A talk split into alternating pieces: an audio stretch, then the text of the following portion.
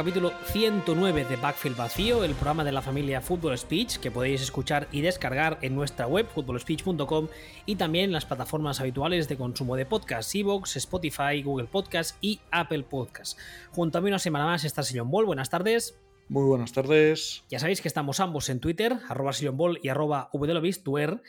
Y antes de empezar, eh, un par de cosas. Primera, ya he dicho muchas veces, pero lo vuelvo a decir, tenemos un grupo fantástico de Telegram donde ponemos a parir a la gente y esas cosas, muy divertido, os lo recomiendo. Y si lo queréis buscar, es tan fácil como buscar Backfield Vacío todo junto en Telegram.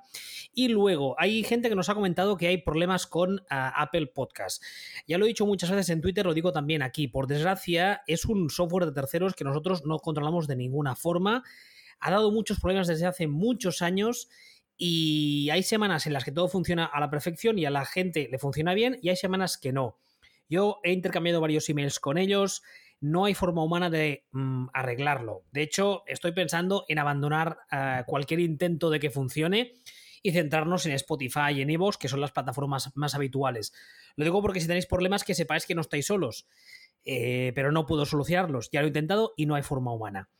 Dicho esto, ¿te parece que nos pongamos con el ranking a ver si nos ponen a parir más de lo habitual? Sí, bueno, a ver, si al final el, único objetivo de hacer esto, esto en realidad tiene dos objetivos. Uno, que nos, aburríamos.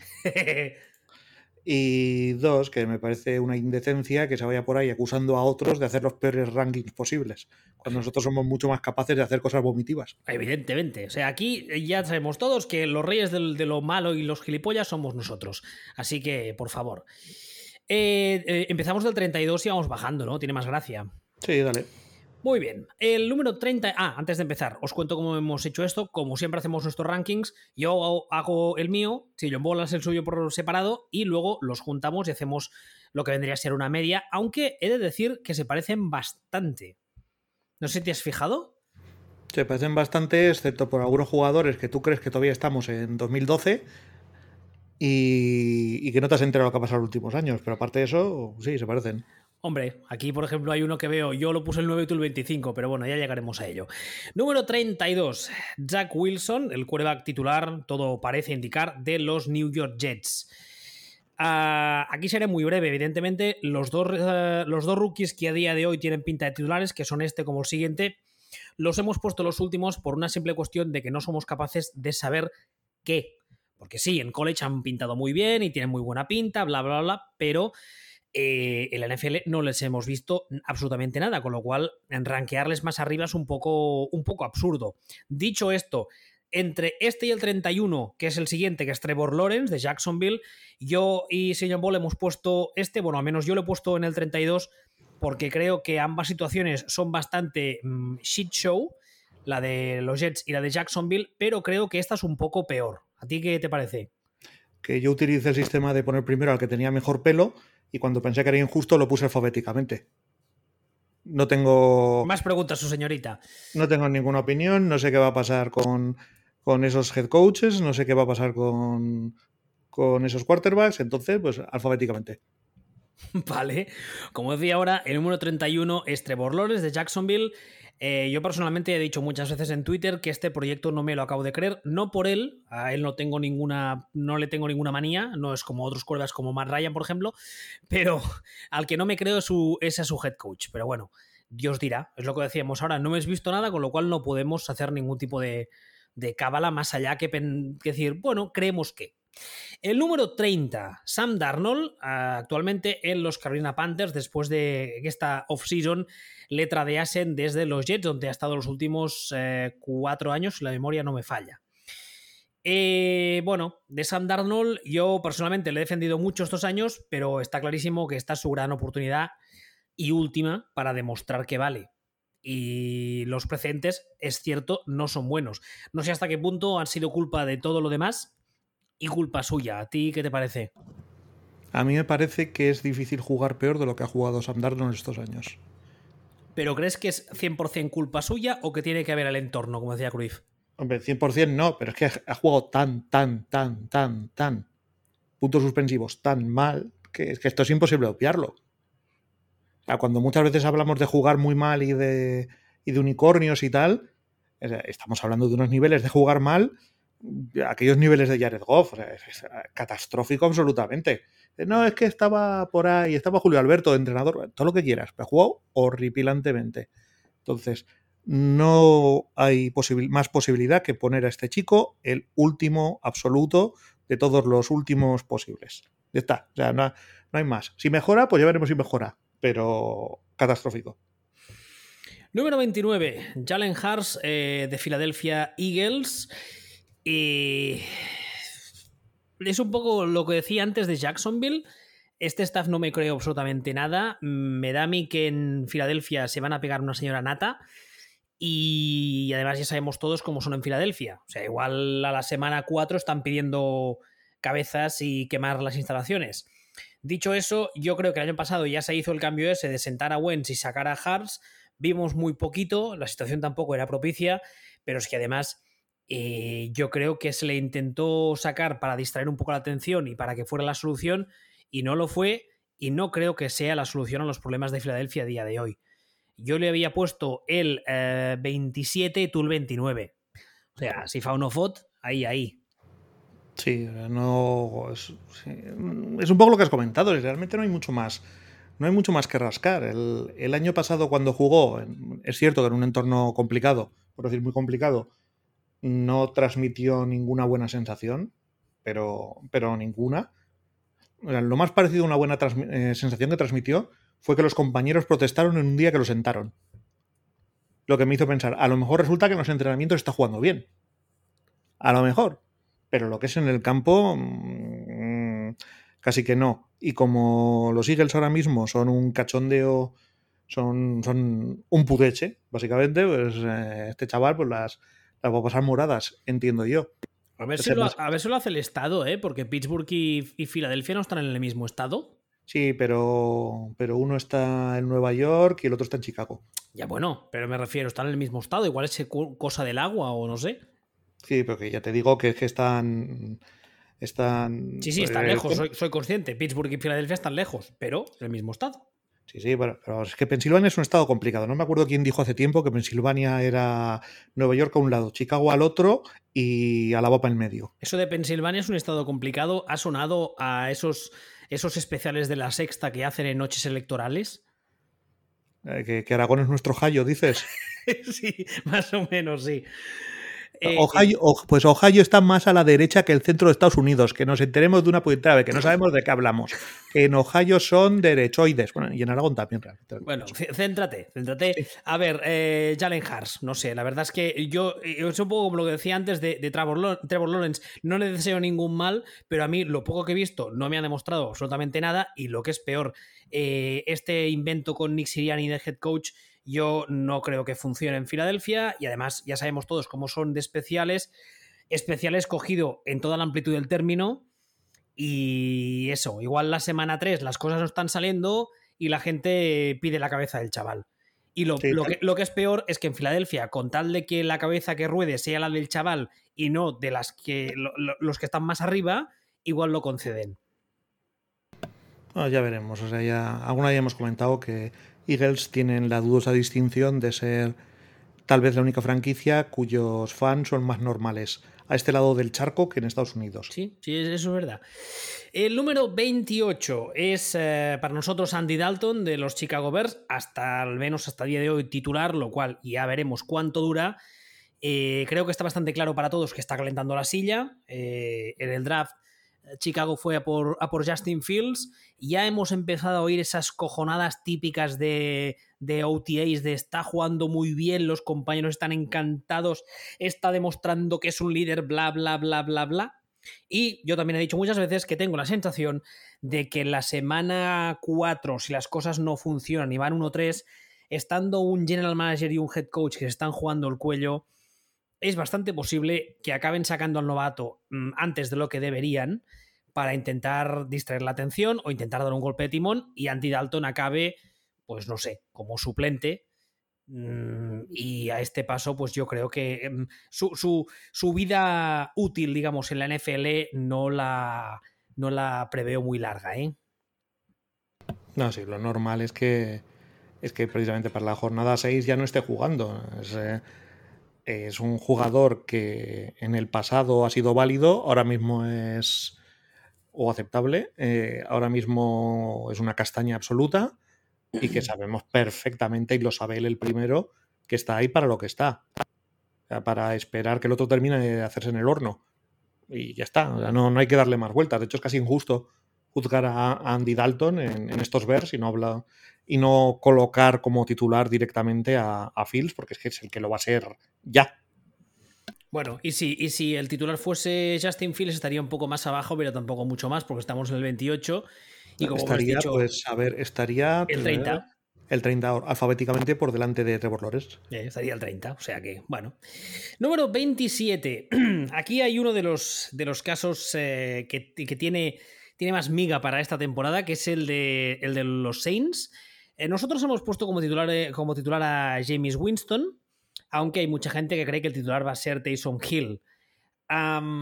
yo creo que va a ser Winston por la siguiente razón, y es que le veo pese a todas sus eh, incapacidades, por así decirlo, le veo un poco más quarterback, más al uso y más del gusto de Sean Payton de lo que puede ser uh, Taysom Hill.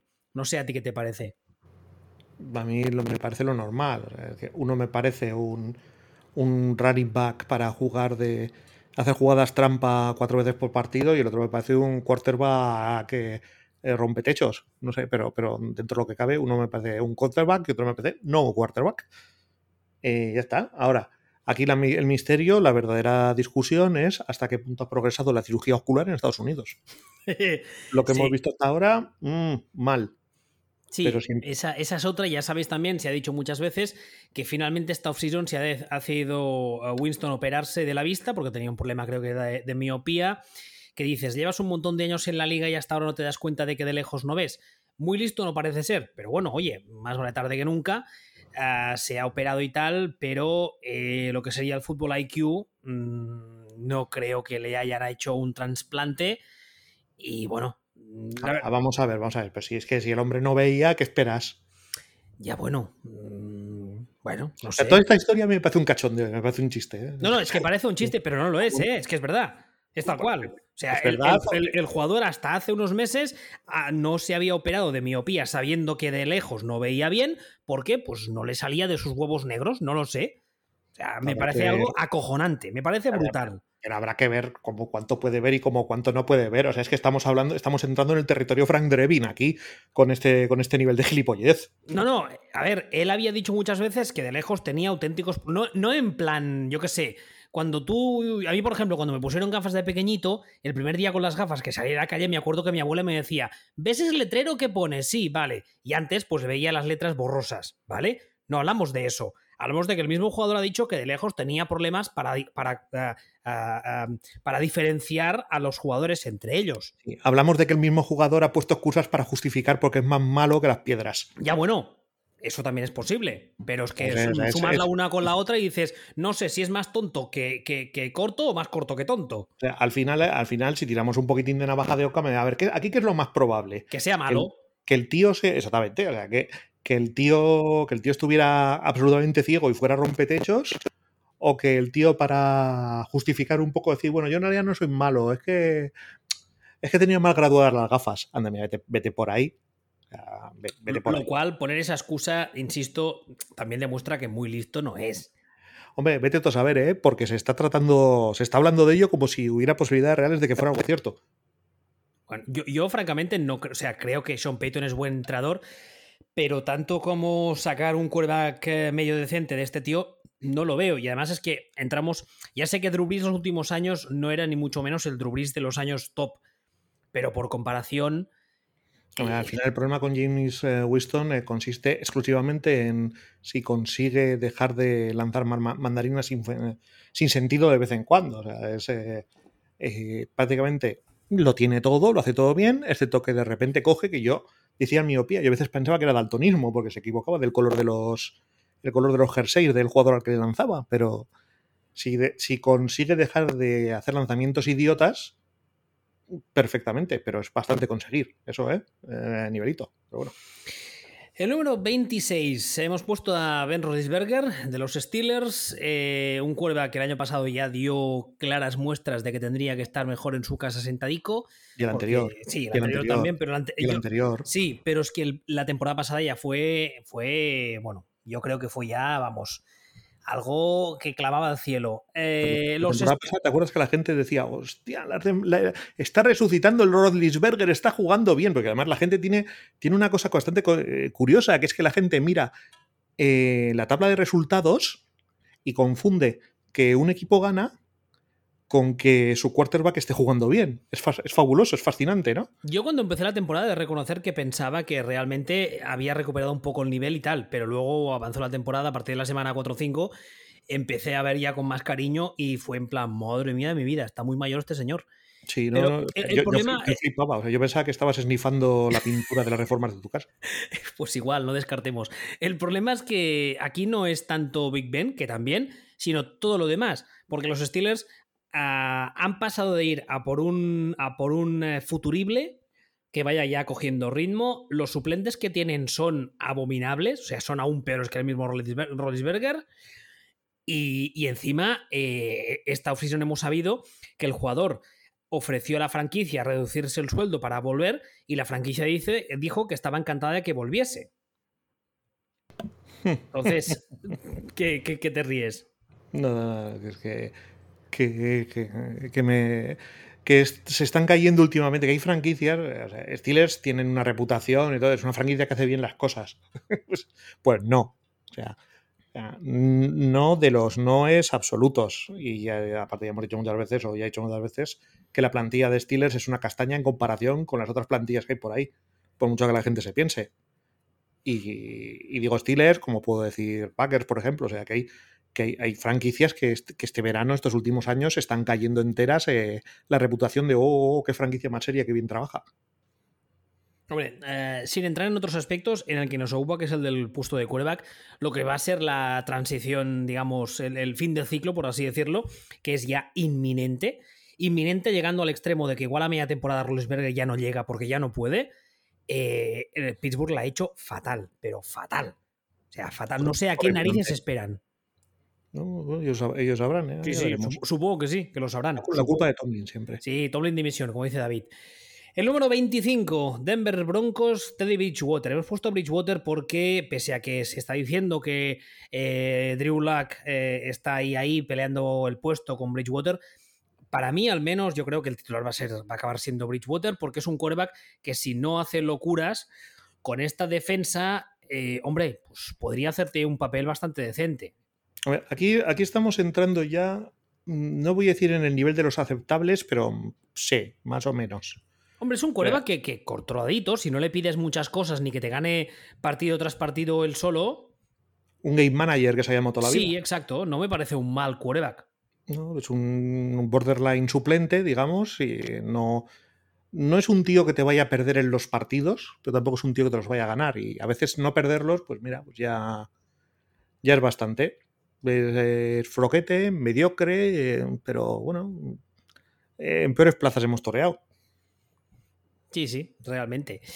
El número 24, aquí ya viene un poquito ya, un poquito ya de follón. Eh, hemos puesto a tú a tu vecina Lola para los amigos, Tago Bailoa, según su DNI, el quarterback de los Dolphins.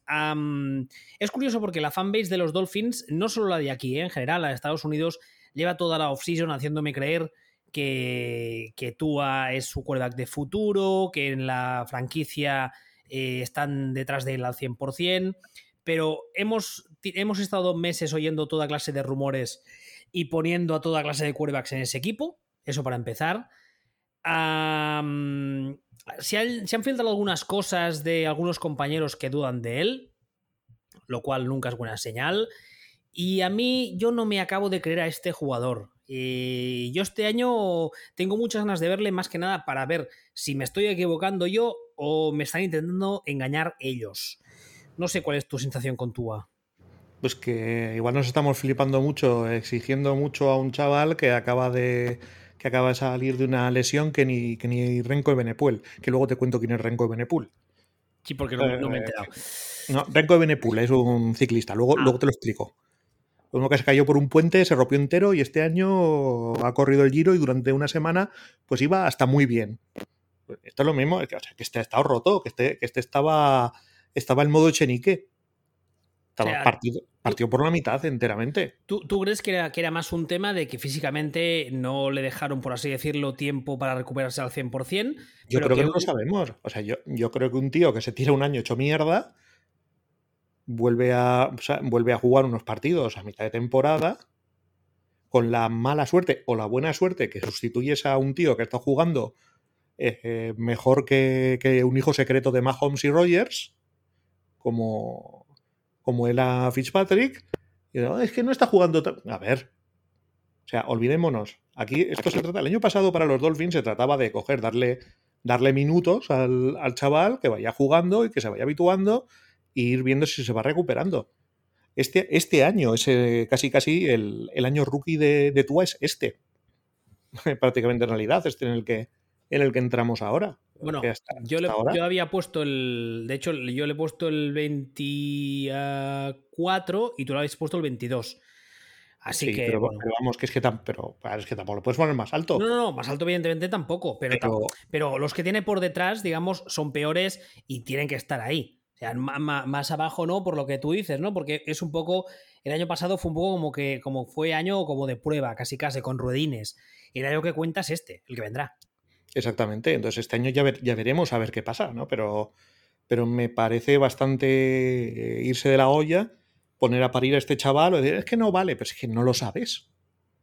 O sea, no lo sabes. Hay una posibilidad seria de que se haya roto del todo y ya no valga. Ya, pero a ver. O sea, pero, pero también hay la posibilidad que es la contraria.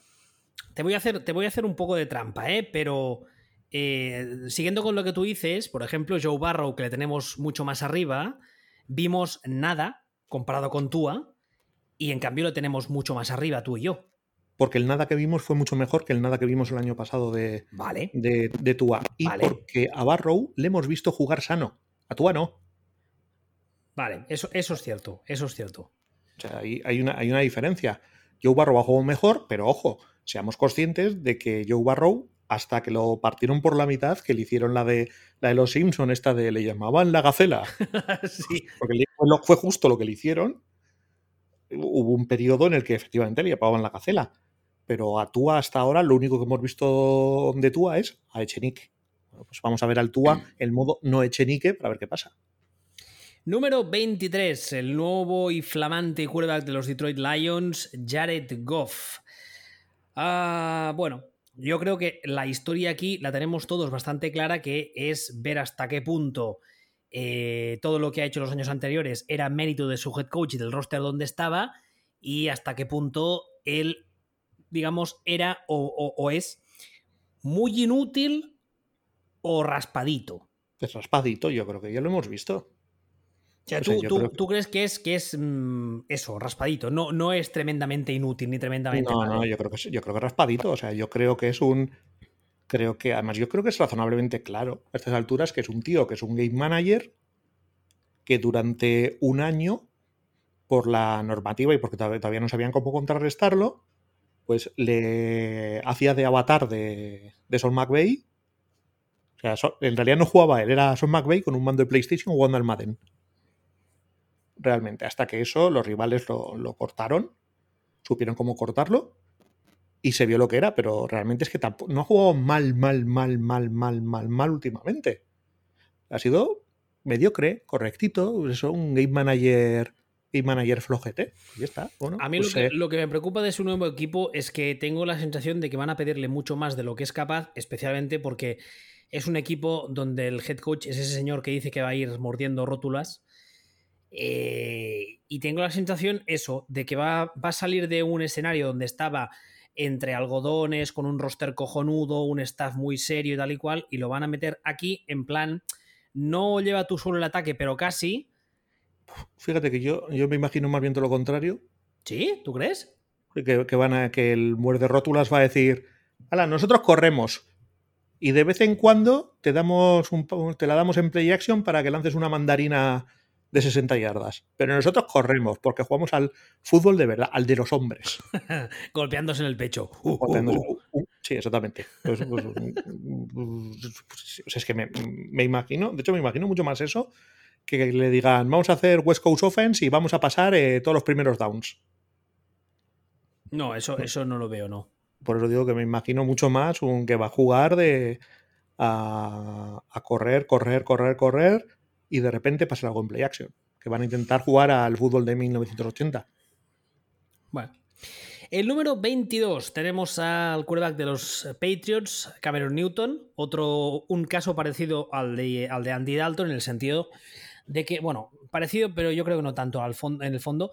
Eh, es un señor que también está calentando la silla, para que en principio, en principio han drafteado al futurible, pero el caso de Andy Dalton, como decíamos antes, es bastante posible que esté jugando el otro la semana 4 y en cambio, en este caso, yo creo que no sería de extrañar, de extrañar ver a Cam Newton jugar toda la temporada entera. aquí hay varias cosas. Eh, el año pasado vimos que ah, cuando estaba sano, que tampoco fue todo el año, no lo hacía del todo mal. Su físico, evidentemente, ya no está, ya no es el jugador dominante que era. Pero eh, también está el tema de que eh, me hizo mucha gracia que leí hace nada, hace unas semanas, eh, decir que había estado trabajando en sus mecánicas este año. Y es un poco en plan, chacho, mm, lo que decía antes, ¿no? Más vale tarde que nunca, pero hijo mío, podrías haber trabajado un poquito antes igual, ¿eh? Y las cosas irían mejor, pero bueno, eso es... Bueno, al final, de todas formas, yo matizaría que el año pasado, si nos fijamos solamente en un año pasado y probablemente en el anterior, eh, Cam Newton sería el número 33 de 32 quarterbacks aproximadamente, si no el 34-35.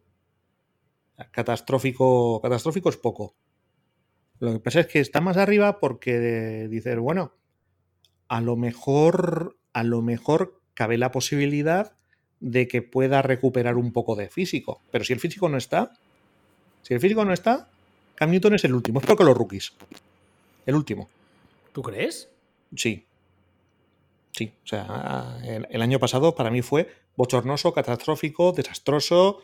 Eh, eh, o, sea, es indefendible tener a rompetechos por debajo de Cam Newton, por ejemplo. Si el físico de Cam Newton no está. Yo tengo la sensación de que el año pasado fue también, como decíamos antes, en algunos casos, un cúmulo de circunstancias. Porque, por ejemplo, este año hemos visto como tanto en el draft como especialmente en la agencia libre eh, Belichick ha hecho varios movimientos para reforzar el ataque. Por ejemplo, se ha hecho con dos Tyrants, no solamente con uno. Y, yo creo que es que el año pasado era un poco entre que fue el final de la etapa de Brady, que había el roster que estaba a muchas posiciones, habían cambiado las caras. Y fue un. Cam Newton físicamente todavía no estaba al 100%. Y fue un poco la suma de todo. Yo no creo, no creo que el, el Cam Newton de este año dé tan mala imagen como el del año anterior. Por eso también le puse. Por, eso lo tenemos el, y por eso lo tenemos el 22. Sí, sí, sí, sí. de hecho, yo lo había puesto el 20, tú el 23. O sea que si fue pero, foto... que, pero que conste que como el físico no le mejore un poquito, como no recupere un poquito, el último, el peor de todos, nivel Sam Arnold.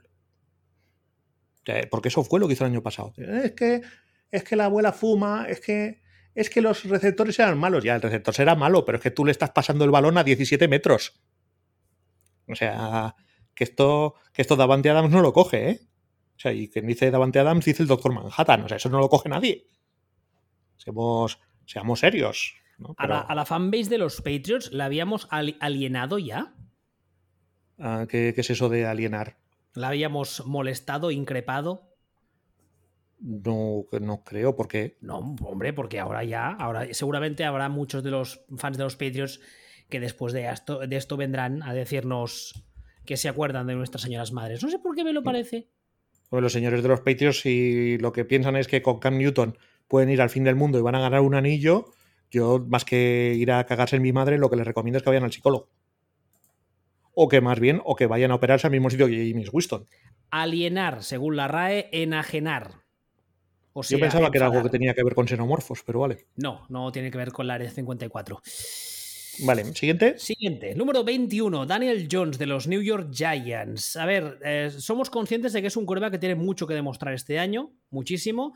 Lo que pasa que es una situación eh, que ya ha aparecido varias veces en este ranking y es que todo lo que tiene alrededor eh, hasta ahora ha sido ah, caos, follón, eh, equipo en crecimiento, en, construcción, bla, bla, bla, bla. De todos modos, dicho eso, yo creo que tanto tú como yo pensamos, si no, corrígeme si me equivoco, que como este año no demuestras claras de, oye, he mejorado, las cosas mm, ya las pillo, todo bien, eh, el año que viene no estará como quarterback titular de los Giants. Yo es que no tengo claro que esté jugando mal. Es un poco lo que estás diciendo. Yo tengo un poco la sensación de que ha estado tan mal rodeado que, eso ha influido un poco en el rendimiento.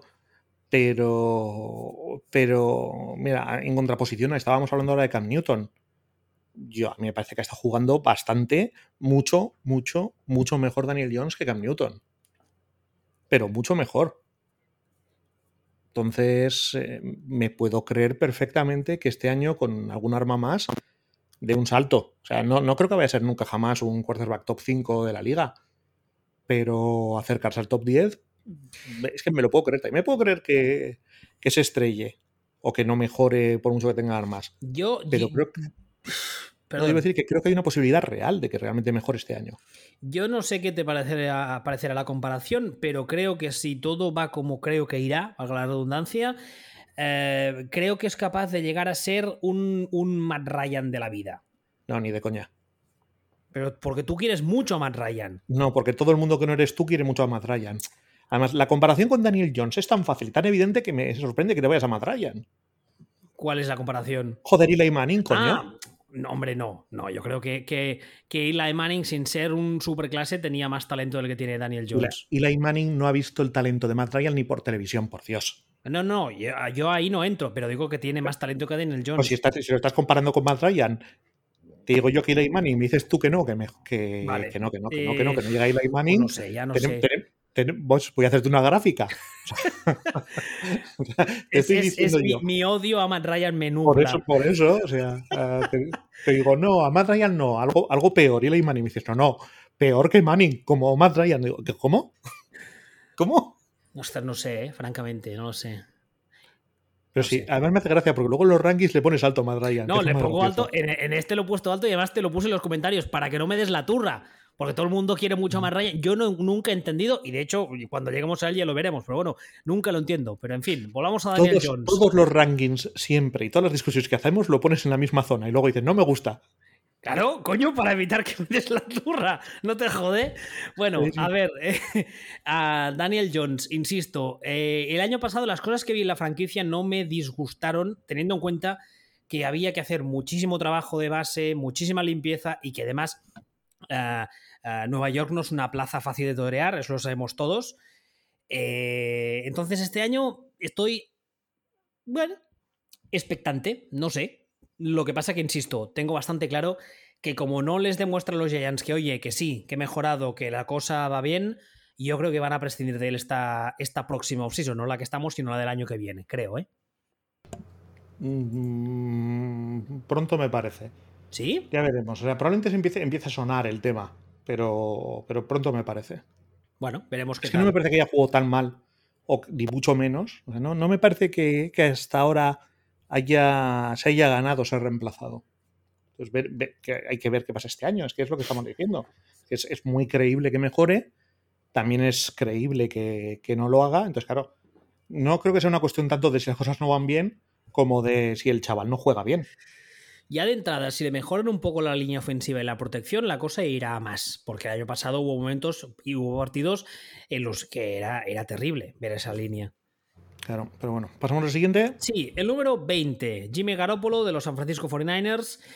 Otro caso de cuerda que está claramente calentando la silla. Lo que pasa que, en primer lugar, eh, es el primero que es consciente de que si este año lo peta, igual se consigue un contrato nuevo en alguna parte siguiendo como titular.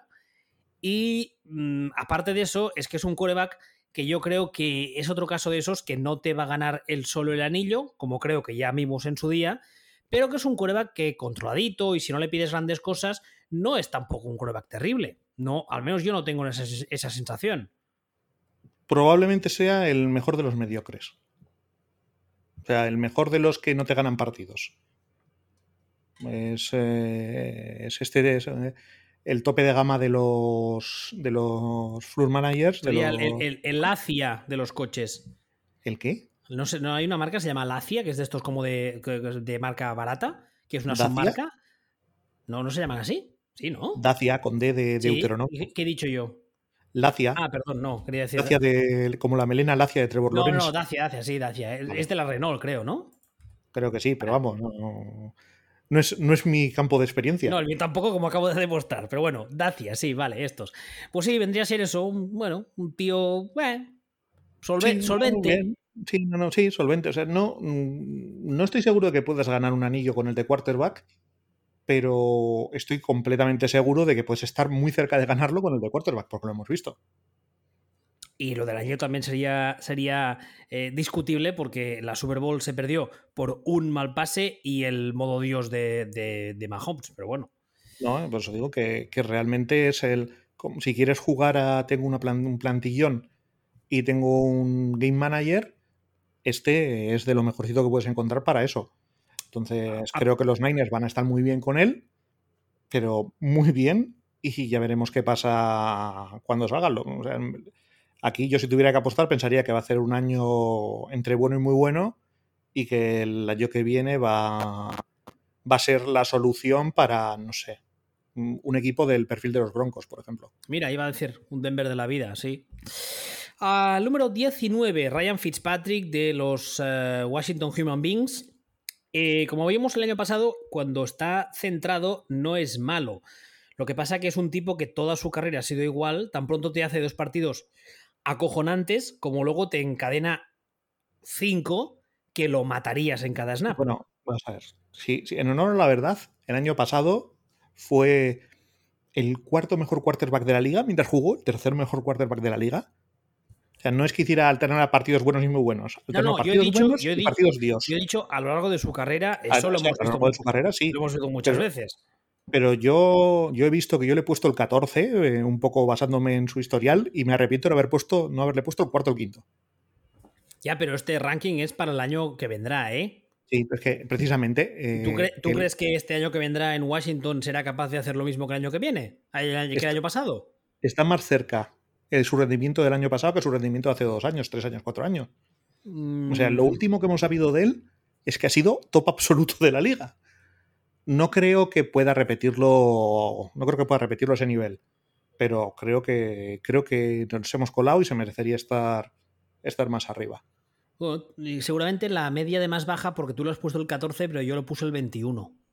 Sí, sí. Y yo le, yo le debería haber puesto incluso más. O sea, a mí me parece indefendible que tengamos a este tío en esta posición y al que tenemos después lo tengamos más arriba. El que viene ahora, el número 18. Indefendible. Exactamente. El número 18, a Carson Wentz de los Indianapolis Colts. ¿Ves? Por ejemplo, en este caso, aquí tenemos una, una discrepancia seria. Yo le he puesto el número 9 y tú lo has puesto el 25, pero es que nos pasa lo mismo que nos acaba de pasar. Yo creo que tú le estás juzgando en función de lo que has visto hasta ahora y yo lo estoy juzgando en función de lo que veremos este año que viene. No, yo le estoy juzgando. No, no, no, no, no, no, no, no, no, no. Yo le estoy juzgando en función de los últimos años y tú lo estás juzgando en función de lo que pasó hace cuatro años. No, yo lo estoy jugando y además lo pongo en las notas que te he puesto. Estoy jugando en función de lo que creo que veremos este año que viene, que de hecho Sí, es un no, ranking eso, es lo para que la tú, eso temporada es lo que que tú crees que eso es lo que tú crees que estás haciendo. Hombre, no. Pero dime, dime exactamente, ponme algún ejemplo de quarterback que después de cuatro años, cuatro años jugando como basura, basura absoluta infecta, de repente es top 10 de la liga. Carson Palmer. No es cierto. Carson no? Palmer no estuvo cuatro años jugando como basura. Como basura no, pero se fue de Cincinnati, tuvo tres años en, en Oakland que fueron, bueno, vale, tirando a malo. Sí, pero es que Carson Wentz no está jugando bueno, vale. Ha sido basura, infecta. Yo sigo pensando que el problema de Carson Wentz era todo, era todo en Basura. Filadelfia. Basura infecta. Que sí, que vale, que muy bien. Pero No, yo- es, que, no, es, que, es que creo que es importante, creo que es importante el, la intensidad de la maldad. O sea, ¿Cómo, no, cómo? A ver, no- explica eso. Pues que, este, pues que no es, este no va a coger, se va a quitar la máscara y va a decir, mato al emperador y me redimo, Luke, que soy tu padre. No, este va a ser, después de tres películas, aparecer sin ningún sentido porque JJ Abrams es imbécil y decir, en el fondo yo seguí, yo era el malo siempre. No, este es malo, malo, malo. Ha estado jugando, ha estado jugando, ha sido el mal encarnado, ha sido Cthulhu. Yo, yo, yo no, no, no, creo que vaya a ser este año así, especialmente por otra cosa, y es que ha ido a una plantilla con un head coach que es el tipo que le hizo rendir, y es que además el año pasado nos saltamos a decir, y con razón, que era uno de los mejores head coaches de la liga. Y este año tiene un año más de experiencia, tiene los jugadores un año más de experiencia en el sistema, tiene mejor roster porque ha traído más piezas y encima se ha traído un quarterback con el que tuvo éxito, que sí, que es posible que esté, que esté, ya no digo físicamente, que mentalmente esté, esté off. Esa posibilidad existe y lo sabemos todos, lo saben, los primeros que lo saben son los Colts. Pero yo creo que Frank Reich será capaz de recuperarle y yo creo que el entorno adecuado puede ser, volver a ser el, e, ese curva que era. Por eso lo he puesto tan arriba, o lo puse en el 9, vamos. No, es que no me ves la expresión de la cara, pero. pero, pero, yo, lamento ser yo que te diga esto, pero como le expliqué una vez a la infanta Leonard, los reyes son los padres. Yo ya sabes que soy mm, increíblemente mm, defensor acérrimo del tema de los entornos en el caso de los quarterbacks. Y lo he dicho muchas veces, yo creo que este tío en Filadelfia no estaba, psicológicamente estaba, no sé si estaba puteado, no sé si estaba de culo, no sé si estaba cansado, no sé si estaba, se había puesto en plan niño caprichoso, no lo sé, pero no estaba. Yo creo que la salida le ha venido, le ha venido muy bien y además ha caído en el entorno que todos consideramos que era el adecuado porque no es el head coach donde está ahora. Dicho eso, ¿eso significa que va a tener un año tan bueno como los que tuvo? Evidentemente no podemos saberlo, pero mi previsión es que va a tener un año bueno o muy bueno. ¿Tú pensarías lo mismo si fuera zurdo? No, porque los quarterbacks zurdos son los hijos del diablo. Si fuera, todo el mundo. fuera negro y zurdo.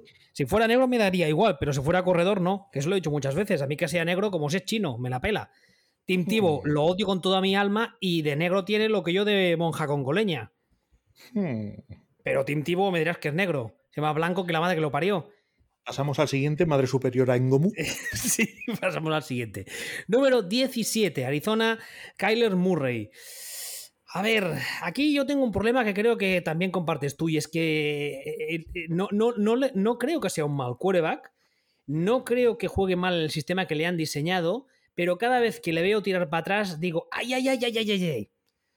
Porque es como, un buen, es como un buen quarterback en el cuerpo del marciano Marvin. Es que tengo la sensación de que está a un golpe de que lo partan en tres. Sí, sí, sí. Y entonces, claro, eso es para juzgarle es muy injusto, porque si ese golpe no llega, igual puede ser un muy buen quarterback. Pero claro. También tengo yo otro problema con él. Esto no estoy seguro, por esto no miro los datos, pero es una, es una sensación que tengo siempre que le veo jugar, que no tiene brazo. No es que no tenga brazo, es que tiene, eh, tiene el release todavía demasiado, demasiado influenciado por el béisbol.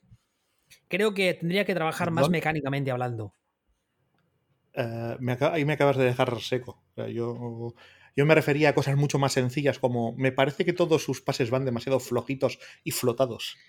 Mm, yo no creo que sea tanto ese el problema como, eh, por ejemplo, una cosa que afecta al hecho de que vayan, que vayan arriba o abajo del objetivo es el punto de release. Y creo que tú lo ves lanzar y muchas veces mm, me recuerda más a un pitcher de béisbol que a un quarterback. Y, eh, tiene, tiene, un, tiene un background del béisbol muy importante y yo creo que él tendría que haber sido el primero e intentar pulirse mecánicamente al máximo posible porque sabe que físicamente es lo que es es un señor de eh, eh, metro. metro me recuerda más a Boma Navarro, la verdad.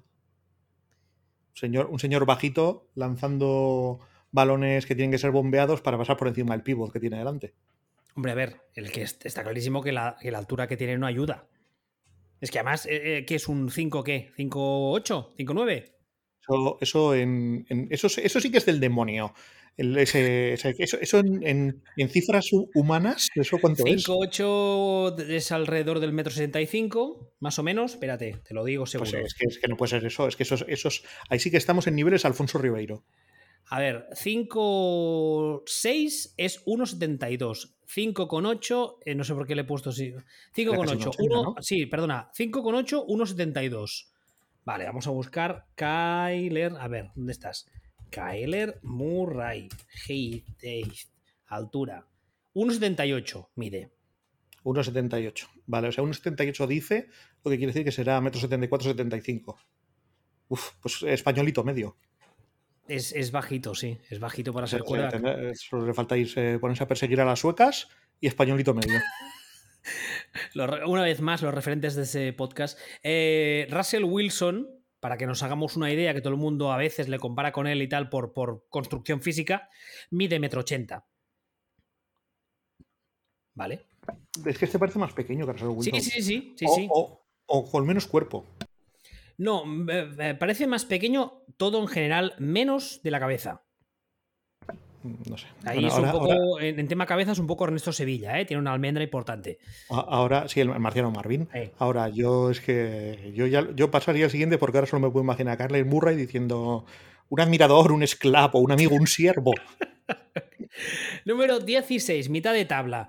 Joe Barrow, ambos hemos coincidido aquí, eh, ponerlo en el 16, con lo cual no hay discusión posible. Y es un poco lo que decíamos ya antes. Lo poco que vimos de él, porque vimos muy poco, eh, gustó mucho. Ah, sí. Gustó mucho. Yo creo que si en Cincinnati hacen bien las cosas, lo cual soy consciente de que estoy diciendo algo que es complicado a veces, eh, y si la línea ofensiva, los líneas que le han traído este año rinden y consiguen mejorar la unidad, lo cual, dicho sea de paso, es más fácil, mm, es muy fácil hacerlo mejor que el año pasado. Eh, estamos hablando de un, de un futuro élite de esta liga. Bueno, ya, veremos, pero también eh, que primero que no le pase como le pasó a tu MVP Carson Wentz, que eh, se convirtió en un quarterback acojonado. Eh, sí que le tienen que poner línea, porque el año pasado era bochornoso. Sí que hay que hacer cosas bien, pero. No, el año pasado no fue bochornoso, fue delictivo, tal cual. Mm. Entonces, omisión de, omisión de socorro. Ahí estamos, como, lo, como cuando ves un accidente en la carretera. O sea, fue, fue, era, era terrible. Y de hecho, el, problema del año pasado es que mucha gente lo dijo y, lo dijo tal cual. Y es que eh, la lesión que tuvo, aunque quizá no esperábamos que fuera tan grave, era un, desastre waiting to happen. O sea, estaba clarísimo que tarde o temprano iba a llegar la lesión. Pero bueno, si este año ha arreglado la línea, pues oye, bienvenido sea. Sí, o sea, yo estoy de acuerdo en que para mí lo que ha jugado ha sido espectacular que, estaba muy, muy por encima del nivel habitual en un rookie, que lo que nos queda por ver es si, si se ha roto él psicológicamente o si vuelve bien físicamente, si todo, pero que, y que no está más arriba por ese par de dudas y por lo escaso del... De la muestra. De la muestra, ¿no? Pero, pero que realmente estupendo. Número 14.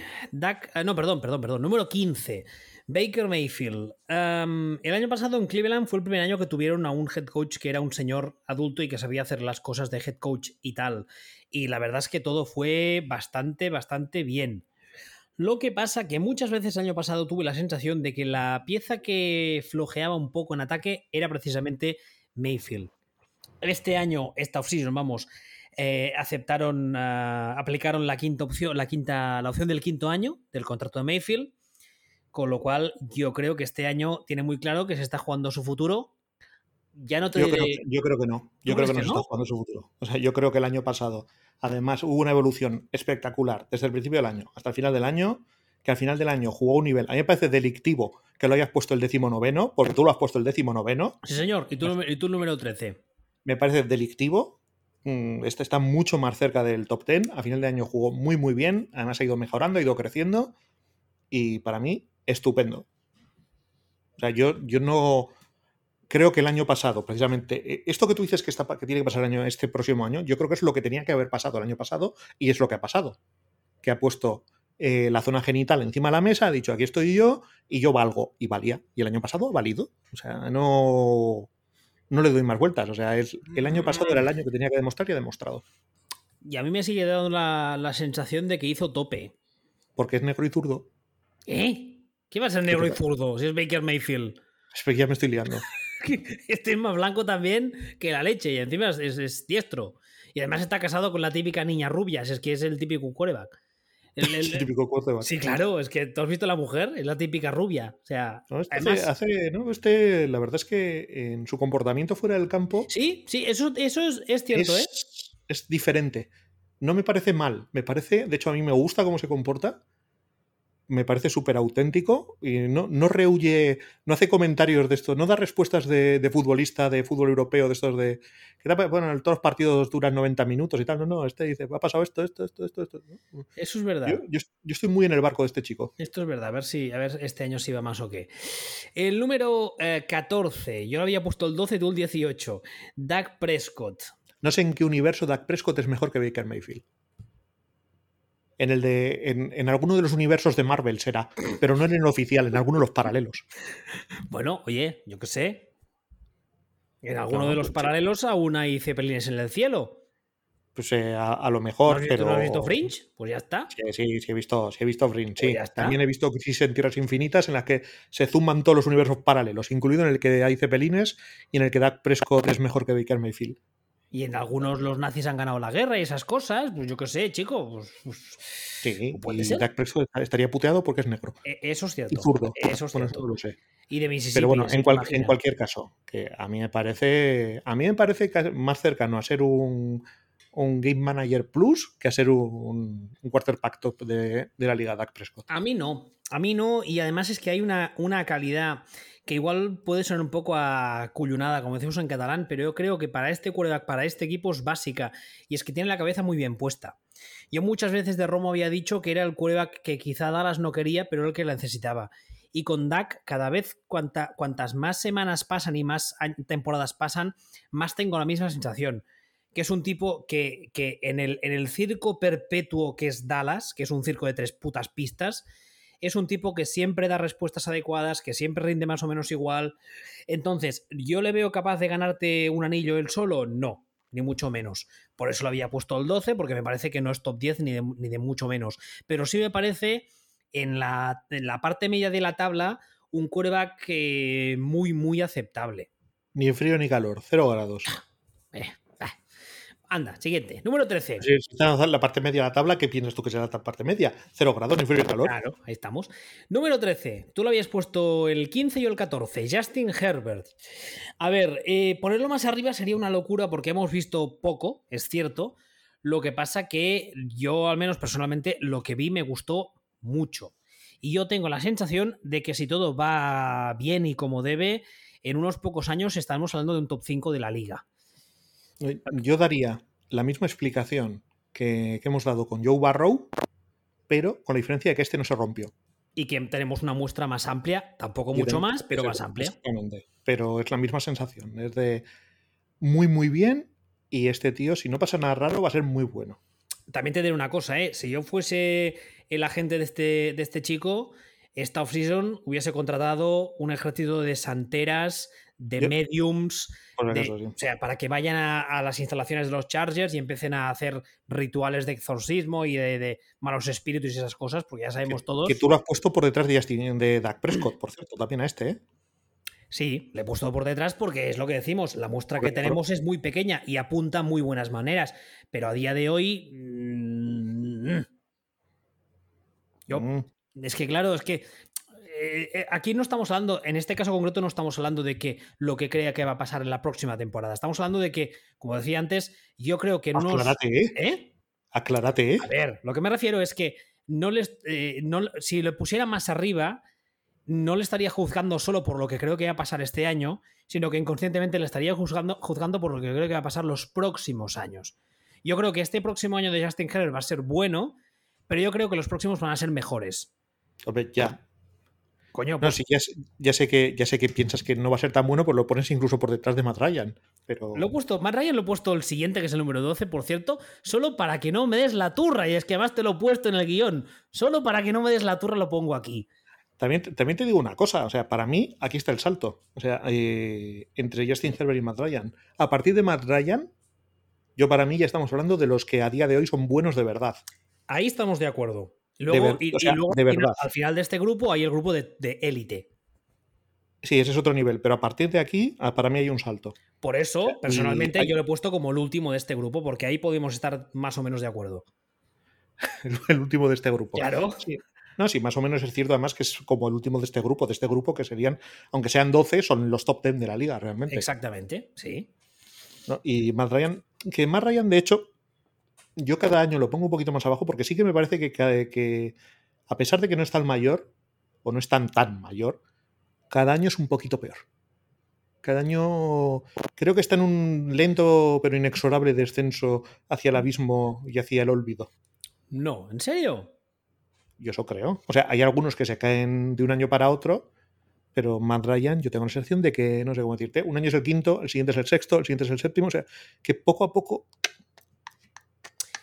está, está descendiendo está descendiendo esta escalera sin terminar de caerse por, por, el barranco, pero cada año es sigue siendo top, pero cada año es un poquito menos top. ¿Tú, crees, ¿Tú crees que este año la, la marcha de Julio Jones le va a afectar? Yo creo que lo que le va a afectar realmente es que ese equipo se ha puesto de liquidación. Ya. Se ha puesto de fin de ciclo. Y fin de ciclo implica, entre otras cosas, que él es el siguiente. Hombre, de hecho, esta, esta ya han sonado los rumores de que depende de qué llamasen ofreciendo, igual les decían que sí.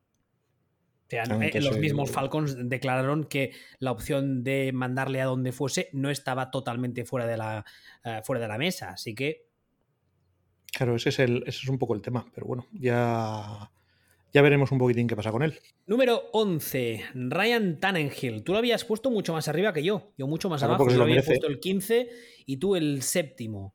Eh, yo esto también, esto tampoco lo he entendido, este ha sido de los que más menos he entendido. Es decir, pero como que el 15, Tannehill, pues si ha sido de los más top absolutos de la liga durante el último año y medio. De lo mejor. Además, es un tío que tiene muy poca prensa tiene muy poco reconocimiento y tiene muy poco nombre para lo que está haciendo. Es que el, bueno es, el, running back, tío, pero, pero, tú, pero tú qué, pero qué estás mirando, qué estás pensando, ¿tú qué deporte ves? A ver, sí, sí, que es verdad que em, tengo la sensación con él eh, constantemente de que, de que todavía arrastra un poco la, etiqueta, si tú quieres, de los años en Miami, que no fueron ni mucho menos culpa suya, porque esos años de Miami fueron un, vamos, un puteche. Pero estaba Julio Alberto, que estaba con Julio Alberto. Por eso digo, por eso digo. Y eh, lo que, lo que tengo muy claro, y además lo defendí ya desde, desde que llegó a la liga, es que es un atleta brutal. O sea, de hecho, este señor acabó, ah, empezó jugando en, Texas AM como receptor. Es un gran ejemplo de manual, es el ejemplo más claro que he visto en mi vida de que lo importante en un equipo ofensivamente, es el quarterback. Es el ejemplo más claro que he visto en mi vida. Y pasamos por encima de él como si nada. O sea, eh, yo digo, no, es que el running back. Pero vamos a ver, el running back estaba, estaba todo. En ese equipo estaba absolutamente todo, todo, hasta que llega el entrenador y dice, voy a cambiar de quarterback. Quita al Hawaii 5-0 y pone a, y pone a Tannehill. Y automáticamente ese equipo se dispara. Y se dispara gracias al juego de Tannehill. O sea, no, no, no, es que cambie tal, no, no, no. O sea, se pasa de tener un quarterback mediocre a tener un quarterback que está jugando a nivel top 5 de la liga, como es Tannehill. Y el equipo se dispara. Y dices, vamos a hacer análisis. Y te dicen, guau, qué bueno es el running back. Pero vamos a ver. Pero vamos a ver, que el running back ya estaba, ya estaba jugando, ya estaba todo que lo que cambia es el otro. Que lo, o sea, em, es un tío. Yo, no recuerdo un tío más infravalorado haber visto en mi vida en, la liga. Siempre he pensado que, que, este que estaba, que Stafford, estaba infravalorado. Nada que ver. Eh, con, con Tannehill. O sea, el nivel de, infravaloración al que sometemos a Tannehill me parece que no lo he visto en mi puta vida. Igual es porque la prensa se lleva a la mujer que está un poco loca. Mm, es posible. ¿Te acuerdas del, del, del Hard Knocks que hicieron con Miami que la paró la policía y en el maletero llevaba como cuatro rifles automáticos? No, es que no suelo ver. Yo, la Isla de las Tentaciones, ese tipo de cosas, no. No, no, a mí la telerrealidad no me mola. Por cierto, eh, te hago la misma pregunta a la inversa que el caso anterior, porque Matt Ryan ha perdido a Julio Jones, que se ha ido a Tennessee con Ryan Tannehill. ¿Crees que su llegada le va a hacer rendir mejor? Mm, es posible. No sé si a él personalmente, porque es que él ya está jugando acojonante. O a la ofensiva en general. O a la ofensiva en general. Sí que creo que hay una posibilidad real de que dispare al equipo. Aunque lo que también es otra cosa que tocaría mirar, eh, porque estamos, hostia, la carrera y tal, esto, la defensa. La defensa de Tennessee ha sido un poco tirando a mala. O sea, Tennessee, Titans ha sido un equipo de quarterback que pasa y con defensa flojita el año pasado. Y por algún motivo arcano estamos todos pensando que han sido los estiles de 1970. No, no. O sea, lo que tienen que arreglar este equipo realmente es poner la defensa a tope y tal, pero para el ataque va a ser una ayuda. Pero el problema lo han tenido en, lo han tenido en la defensa. Llegamos al número 10. Hablabas ahora tú de quarterbacks infravalorados. Yo creo que mm, este también está, está en ese club, ¿eh? no, al nivel, no al nivel, pero sí. Derek Carr, que es un tipo que pese a Gruden, pese a Gruden, yo creo que es, eh, lleva bastantes años siendo de los mejores de la liga y que ojalá algún día acabe pronto, acabe tradeado a un equipo donde no tenga que sufrir a, este head coach, porque realmente yo creo que es un tipo, como decíamos ahora, súper infravalorado, con mucha más calidad de lo que muchas veces se le reconoce y que encima muchas veces tiene que sobreponerse a los errores de play call de, de un tipo que tiene una etiqueta de gurú que no sé por qué aún no se le ha retirado, pero bueno.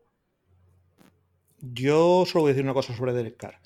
Cuando ha estado sonando todo el tema de Rogers y el traspaso de Rogers, yo el destino que quería era, era Riders para que Carr fuera parte del paquete que viniera de vuelta a Packers. Hmm. Eso, todo, lo, todo lo que tengo que decir de Carr. Yo la verdad es que me gustaría verle en un equipo que no esté dirigido por el papanatas de, Gruden, ¿eh? francamente. En un equipo serio, con un head coach más o menos serio, aunque la plantilla no fuese una pasada, eh, yo qué sé, un, Washington, por ejemplo, un Denver, evidentemente, yo creo que, lo, lo, petaría bastante. Pues sí, pasamos al siguiente. Número 9, Kirk Cousins, de los Minnesota Vikings. Aseito resultó muy bueno a veces, pero si la capacidad para sus momentos what the fuck no cambia, la verdad es que nunca sé muy bien qué esperar de él, ¿eh? A mí me parece otro infravalorado. ¿Sí? Sí. O sea, he oído un montón de veces los últimos años, ah, los Vikings, jajaja, ja, ja. Cousins, jajaja, Cousins. Cousins está jugando de puta madre. Es curioso porque un mal kicker siempre dice que es un caso muy claro de eh, jugador cuyo rendimiento y percepción del público hay más diferencia entre ambos. Yo solo resumo en infravalorado. Bueno, sí, ya, coño, pero estaba explicando un bonito... no, es, no es el para mí extremo salvaje que es lo de Tanegil, que me parece acojonante, pero bueno, en su, modo Cosis también es, esto porque no ha estado jugando tan bien para mí como Tanegil, pero está jugando muy bien. Pero Cousins, la gente realmente te habla de él como si fuera un mal, un, mal jugador, o si fuera un, mal quarterback, es todo lo contrario. ¿Te has, fijado, que se han juntado el, club de los infravalorados aquí en estas cuatro posiciones? Tannehill, Derek Carr, Kirk Cousins, pasó al siguiente. Y el siguiente, no, no, y el siguiente. Número 8, eh, LA Rams, Matthew Stafford, quien finalmente ha conseguido escaparse de los Lions y de Detroit. Y este año todo apunta a que con ese staff y ese roster ofensivo eh, va a tener un año, vamos, mucho me extrañaría que no tuviese, estadísticamente hablando al menos, el mejor, año de su carrera. Sí, sí, muchísimo. Sí, sí, es otro, es otro infravalorado. Tal vez no tanto como, como los otros, pero para mí es otro infravalorado. Mm, y, estoy completamente de acuerdo. Este año, lo normal es que este año haga el año de su vida. Aquí llegamos a uno que también ha suscitado bastante diferencias. Yo lo he puesto el número 3 y tú lo has puesto el número 10.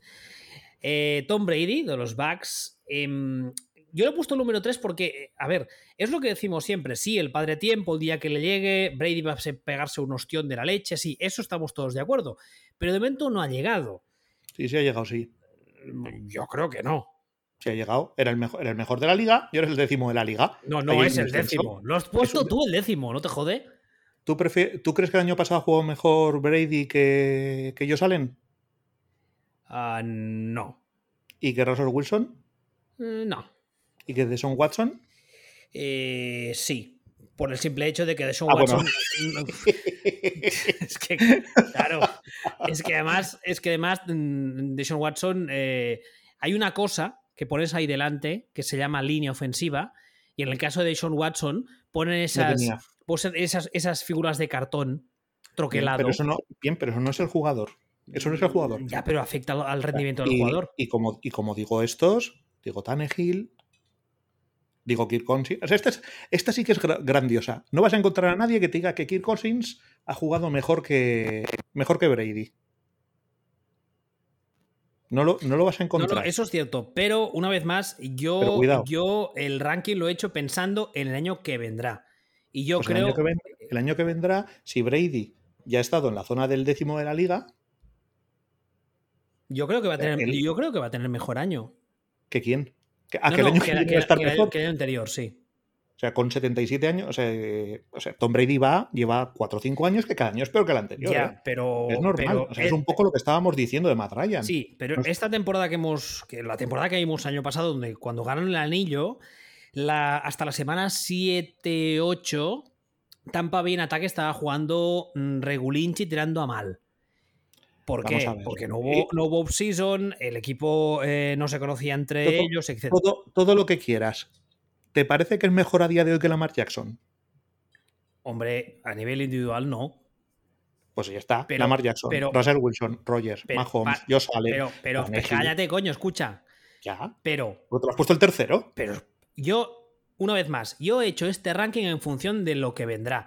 Este año que viene, yo creo que, es, puede, que se, puede tener mejor año a nivel individual que Lamar Jackson, no por calidad de Brady, sino por todo el resto. El roster de Brady es acojonante. Repite entero, tanto en ataque como en defensa. Él, además, se ha operado de la rodilla que decía que le molestaba. Lleva un año más con el playbook. Pero entonces no estás hablando del jugador. Entonces ya estás diciendo.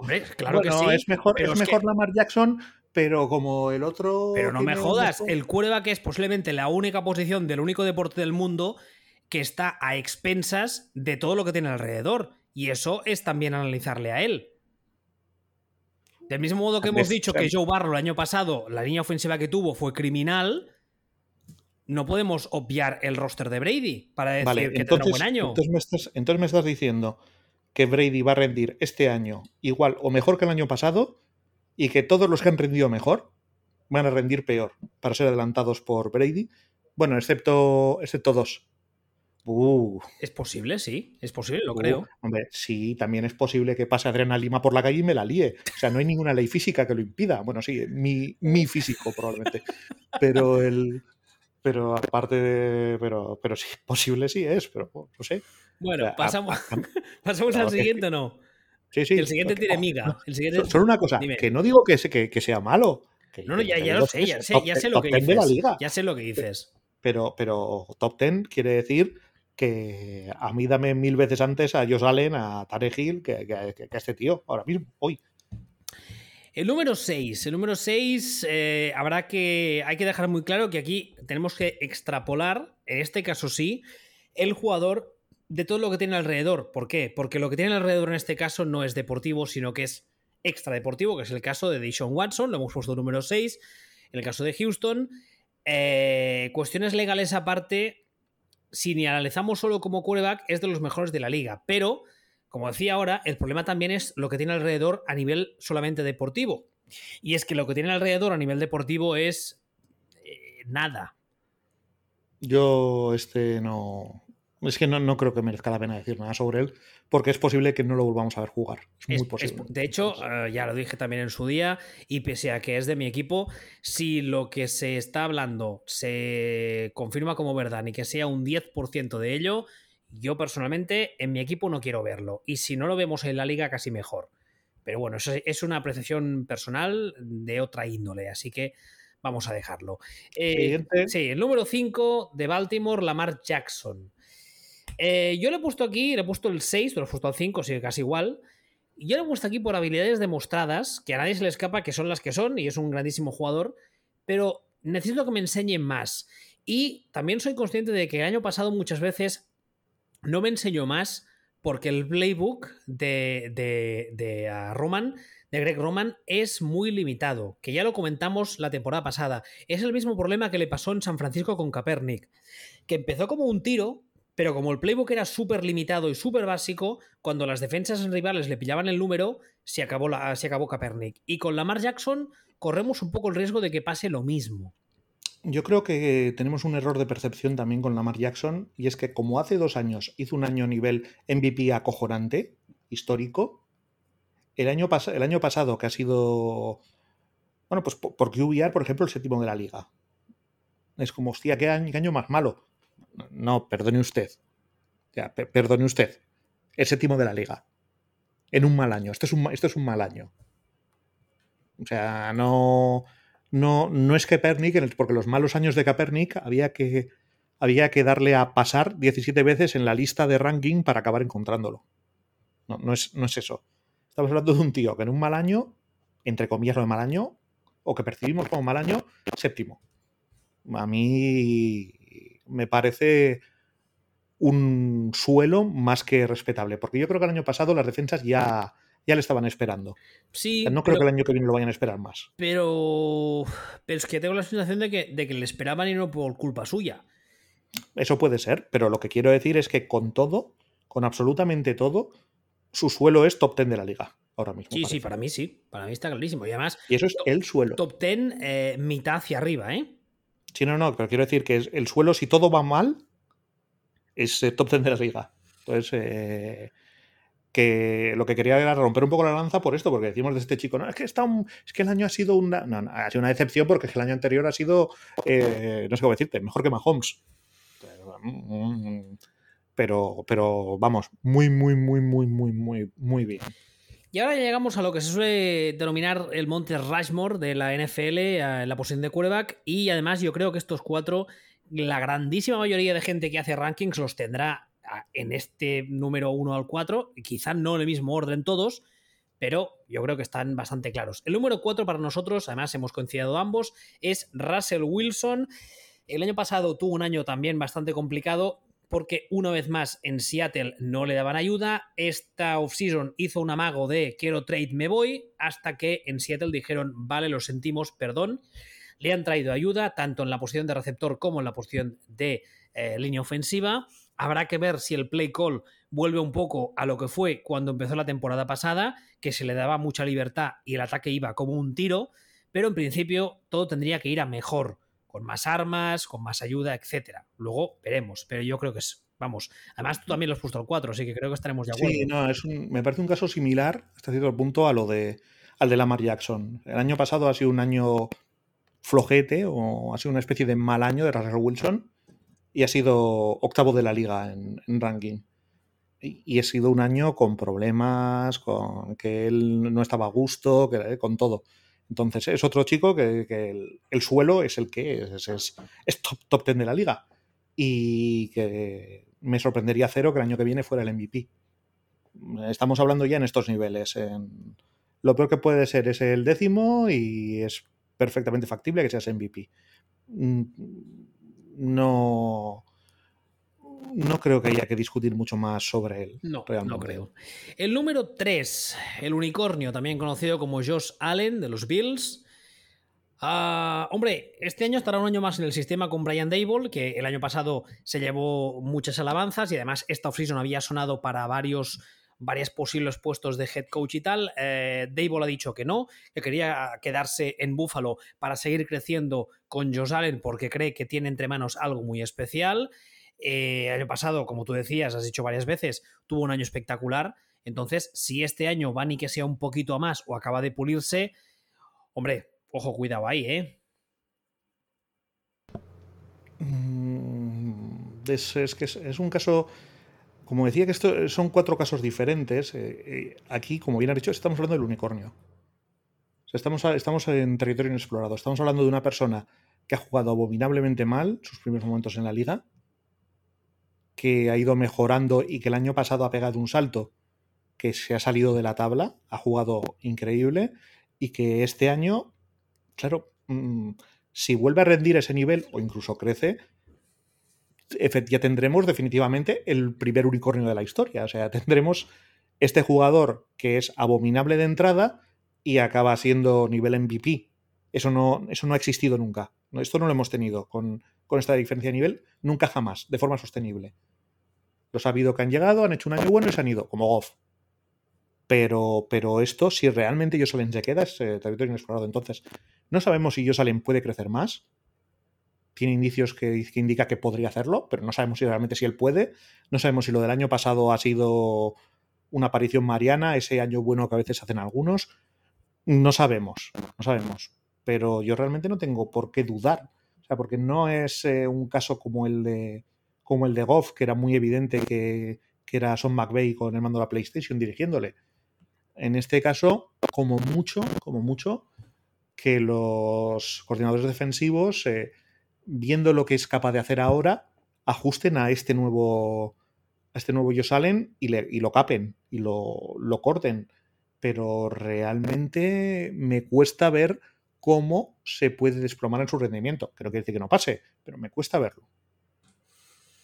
Veremos. Eh, número 2, que además ambos hemos coincidido. Aaron Rodgers de los Packers, supongo.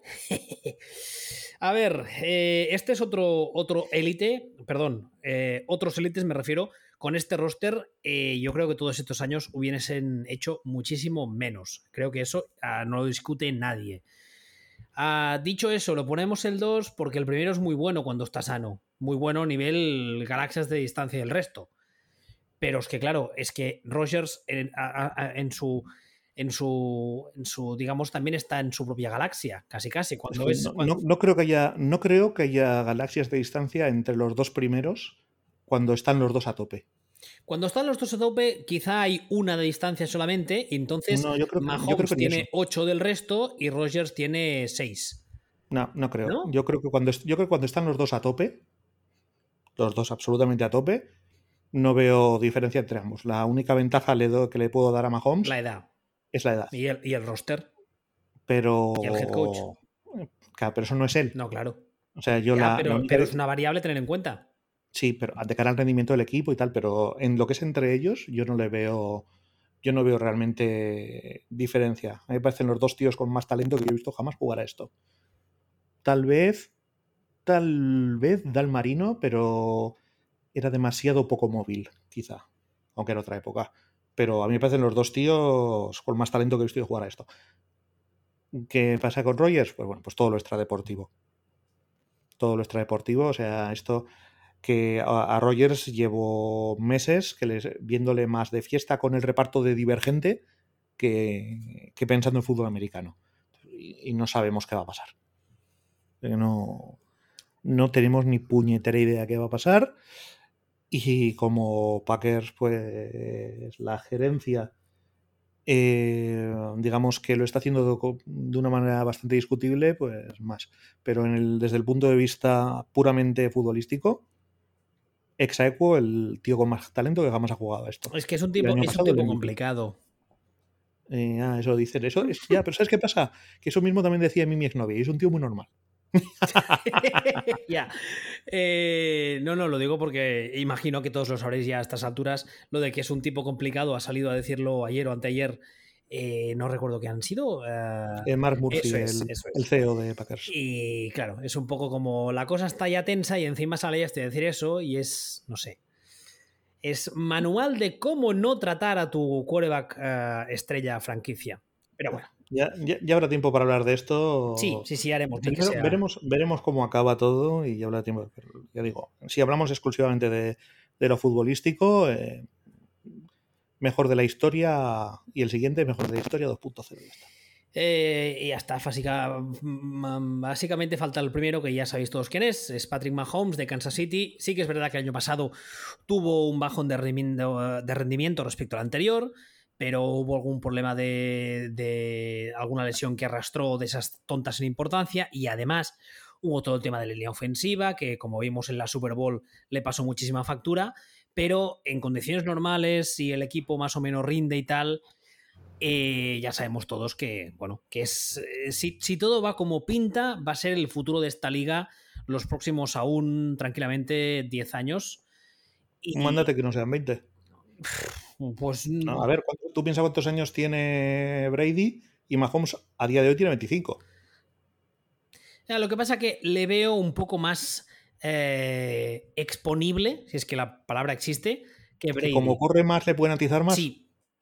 Tiene mucha tendencia a salir corriendo, lo cual está bien porque cada vez lo hace menos, porque él mismo ha declarado que quiere hacerlo menos porque es consciente de que cuando sale del pocket se convierte en una diana móvil, pero sigue teniendo esa tendencia porque, porque es como juega él. Y eso, pues, es, es, bueno, es, es, el tipo de jugador que es. Pero Brady, desde el primer día, su movilidad es la que ha sido, que es muy poca, era muy consciente y siempre ha hecho mucho para protegerse a sí mismo. Y Mahomes muchas veces se expone con demasiada facilidad. Entonces no tiene por qué pasar nada, evidentemente, pero esto es como cuando tú vas, yo qué sé, vas en moto. Cuantas más veces cojas una moto, más números tienes de tener un accidente. Eh, yo le veo, yo le veo más, más Rogers que, que alguien que se vaya a romper para siempre. O sea, Rogers tiene este año, cumple este año 38 años. Yo, en el futuro de Mahomes, yo veo alguna fractura de clavícula. O sea, por su forma de jugar y por esto, más que. Porque es más un quarterback móvil que, que, además que se mueve bien, entonces probablemente le van a dar, probablemente le, le rompan la clavícula, pero no creo que le hagan la de Roger Griffith, tercero. No, eso yo también lo descarto. De todos modos. Sea, no, no, no, creo que le acorten la carrera. Creo, pero sí que creo que pues, a lo mejor un año una fracturita en el brazo y se pierde media temporada, me parece perfectamente creíble. De todos modos, espérate un segundo porque estaba. Yo tengo la sensación. Brady también, Brady también se, ha se, ha perdido temporadas por lesiones enteras. Sí, o sea. sí, sí, sí. De todos modos, es, decir, que es, normal, es, es, curioso. Que, este deporte. Es curioso porque estaba mirando, porque tengo la sensación, visualmente hablando, de que Mahomes es más, eh, más uh, thick, más uh, corpulento, digamos, que Rogers. Y en cambio, por, no, por peso, por peso están igual. Sí, o sea, no, no, me lo, no me lo parece. Es marginalmente más alto Mahomes, si no me equivoco, y de, pero es muy parecido. Bueno. Pues nada, hasta aquí nuestro ranking. No sé si quieres añadir algo más, alguna enmienda, alguna no, queja. Eh, que, to que tengo que hacer la comida. Ah, pues nada, vaya usted con Dios. Eh, ya volveremos a grabar un día de estos, no sé cuándo. Hablaremos de algo. Si... Cuando, cuando, cuando hay algo que decir, o como hoy, que en realidad no había nada que decir, pero nos aburríamos. Exactamente. Hasta la semana que viene o cuando sea. Hasta cuando toque.